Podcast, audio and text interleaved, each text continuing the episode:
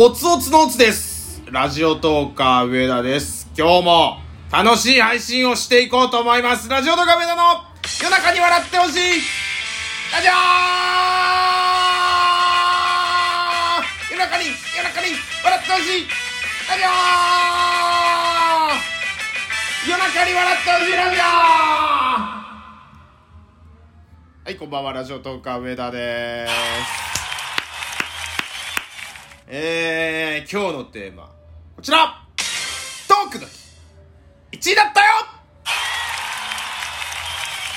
なんとなんと11月19日、2022年の11月19日、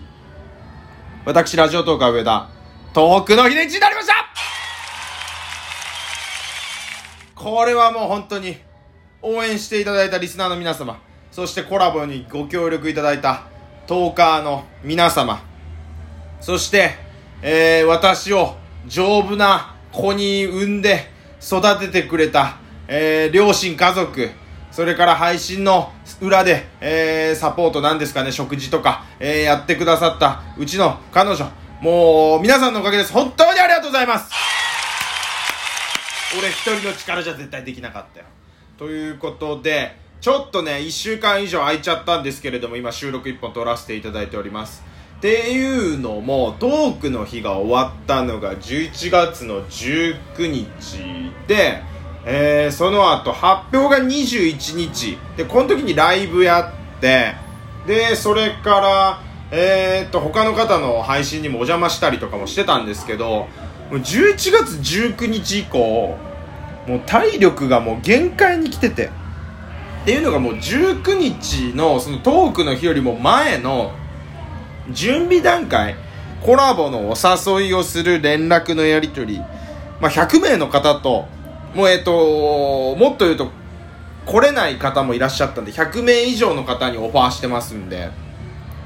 そのやり取りをずっとしてたのと、えー企画考えたりとか、えータイムテーブルのことを山田さんにお願いしたりだとか、えーサムネのことを成田君にお願いしたりだとかいろいろこう人とのやり取りそれから告知用の収録ライブやってっていう風にしててもう19日までにもうかなり体力がもう蝕まれていたんですね。で19日最後もう日付変わって3時ぐらいまでやってましたから仮眠取った時間を抜いても20時間近く配信してたっていうことで。でほとんど他の方とコラボしてる間も喋ってたんで多分普通の人の何週間分とかを多分1日で喋ったぐらいのそれぐらいのハードさだったんでちょっと今週はえー、あんまり配信できてなかったんですけれどもまあ1週間経ってようやく体調ももうほもうねまあまあまあまあというかまあ仕事とか普通に今週行ってたんでえっ、とまあ万全ではなかったんですけど体調は回復してたんでそこご安心いただいてってことだったんですけどもう本当になんだろう体力的にもメンタル的にも万全になったんで今日ちょっと、えー収録撮らせてもらってます。で、えー今日がこれ今収録してるのがね11月27日日曜日なんですけれどもちょうど今日のその15時からですか。1時間半くらい、えートークの日共に戦った戦友のカッチンさんと、えーライブでコラボさせていただいてでいろいろトークの振り返トークの日の振り返りもしてなんかこれでようやくちゃんとトークの日をなんか自分の中で完結させることができたかなと思ったんでちょっと振り返りの、えー収録を撮ってます。でまあ順位は1位結果として1位だったんですけどもう相当ずーっと2位を走ってたんですね。ずーっ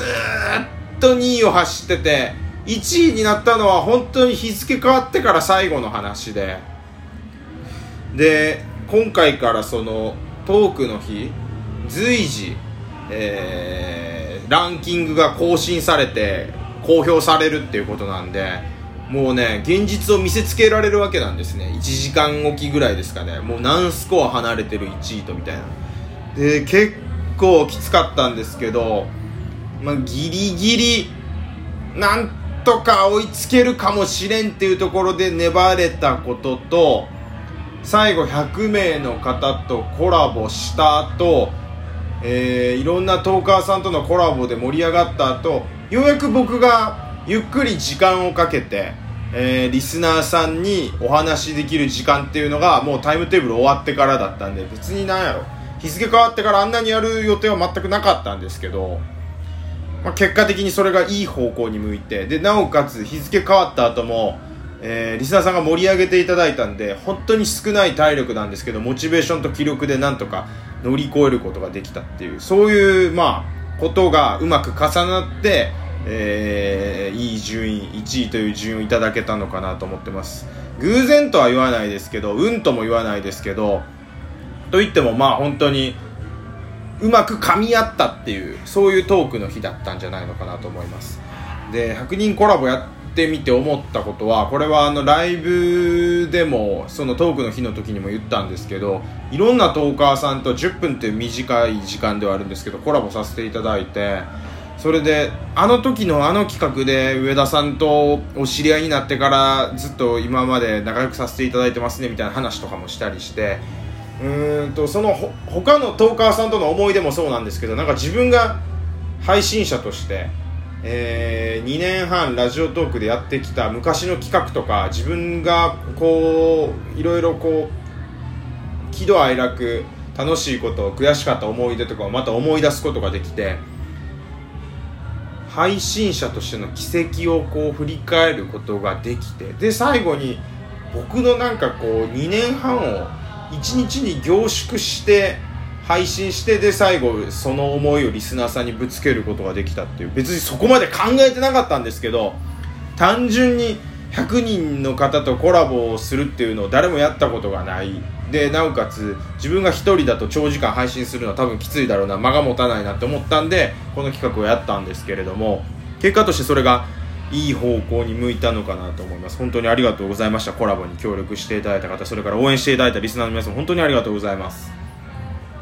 またちょっとやりたい企画もいろいろ生まれましたね。頂点もね、えー、大喜利の企画で第2弾を、えーと、終えることができて、まあ、ちょっとあの僕の返しが甘いところとかもあったりしたんですけど、えー、第2弾を無事終えることができてそれからおでんさんの平成イントロクイズもめちゃめちゃ盛り上がりましたし、えー、野球大好きトーカー午前中だったんですけど、まあ、コメントとかギフトは、えー、置いといてです。置いといて。置い置いとかせてください。いい濃い内容で喋れました。やっぱラジオトークってあのトーカーさんいっぱいいるんで特に野球に関しては本当専門的にお話しされて番組野球番組持たれてる方も多いんでまたちょっとやりたいなと思いましたね。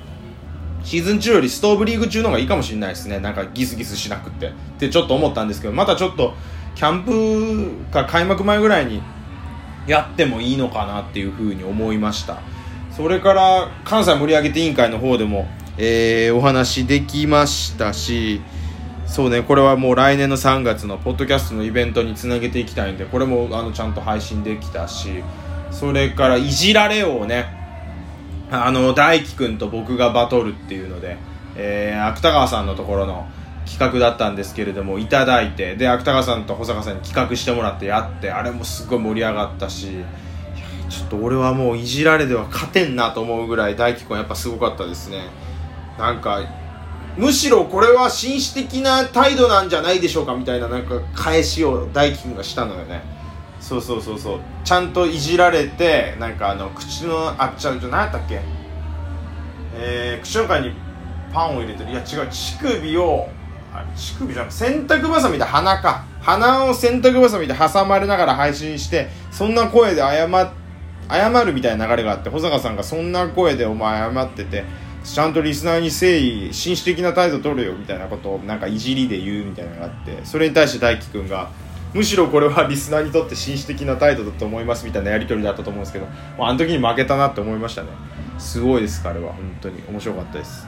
それからまだ言ってない企画でいくとあでもバーガーピエロの企画もねあのー、ピエロさんに、えー、台本作っていただいて、えー、バガピメンバーのまつりくんとえー、それから芥川君とお話しすることができてよかったです。あのバカピでちょっといじられたんですけどまつりくんに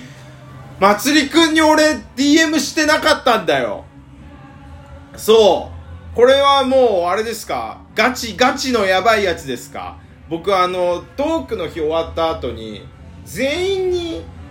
ありがとうございましたって DM してるわけではなくって100人もいらっしゃるんでなんか企画にね、あのー、参加してくださった方とかえー、っと企画考えてくださった方には皆さんに DM したんですけどよく考えたらまつりくんは、えー、ピエロさんとの企画に参加してくださったわけだから俺 DM するべきだったね。めちゃめちゃ配信中にそれ言われちゃったんですけどまあでもいじりいじりでね言っていただいてるんですけどそうねやっぱこうなんかね仲良くなりすぎるとちょっとなあなあになるっていう悪い癖が出ちゃったな。まつりくんまたあのもし今この収録を聞いてたらえー、何回か京都で会ってますんで京都でもしあるいは東京でお会いすることがあったらお食事行きましょう。私がもうあの可能な限り、えー、おもてなしさせていただこうと思います。よろしくお願いします。ということで、えー、指針も挟みつつ残り1分ということで。えー、この収録はおそらくすぐ上げると思います。日本対コスタリカがもうすぐ始まる時間に収録撮ってます。なので日本対コスタリカ見た後に上げるのかな分かんないんですけれども。えー、おそらく次の収録が上がる頃には自分がオリジナルギフトを何にしたかっていうのをもう発表ライブでしてるかなっていうタイミングだと思うんですけれどもトークの日でね1位になったんでオリジナルギフトが作れるんです。でその話を、えー、多分もうした後になってるとは思うんですけれどもここでちょっとだけヒント。えー、トークの日のギフトはですね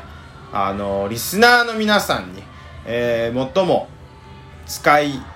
てもらいやすい特に枠が始まった最初の1つ目のギフトと最後の時に使いやすいギフト。もうここまで言うとかなり正解なんですけれども。を、えー、オリジナルギフトとして、えー、作ろうと思ってます。ぜひ皆さん、えー、たくさん使っていただければ嬉しいです。またちょっとちゃんと正式に発表しますんでお楽しみにということで。トークの7時になりました。ありがとうございました。ラジオトーク上田でした。これからも頑張ります。応援よろしくお願いします。おつおつのおつでした。